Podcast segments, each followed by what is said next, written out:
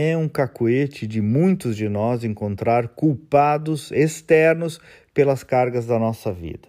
É um grau de vitimismo, de terceirização de culpa que chega a níveis realmente patológicos. Eu não sei explicar o que produziu isso, de onde surgiu esse comportamento, mas ele é real e eu estou falando de pessoas adultas. Quantos e quantos são os que, mesmo com saúde e inteligência, tiveram muitas oportunidades na vida, mas deixaram passar ao largo e não fazem nenhuma autocrítica?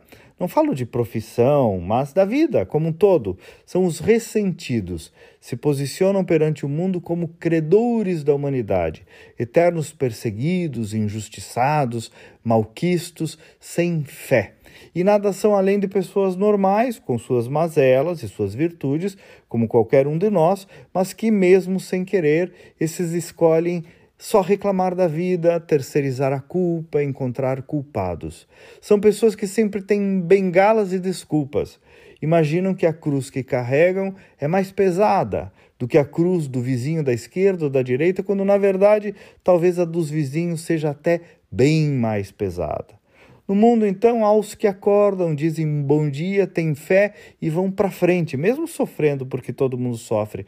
E há então os que acordam sem acordar, para o que lhes diz respeito, para o que não pode ser delegado, para aquilo que depende apenas e tão somente de nós mesmos. São os eternos adolescentes, não viram adultos nunca.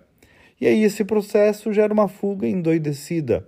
Muda de casa, muda de cidade, muda de emprego, muda de país, muda de mulher, mas os problemas sobem no avião e viajam junto para qualquer lugar do mundo, com qualquer esposa, em qualquer emprego.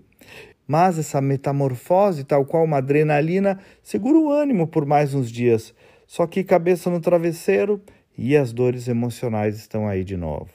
Então, ei, meu amigo, pare de reclamar da vida, do passado, do entorno, do que você não tem e até do que te foi roubado.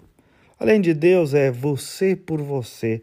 Dobra a aposta, acorda para a vida, um dia de cada vez, reconecta, coragem, força faça por você mesmo, tenha atitude, pare de reclamar tanto e haja. Nem tudo será perfeito, nunca, para ninguém.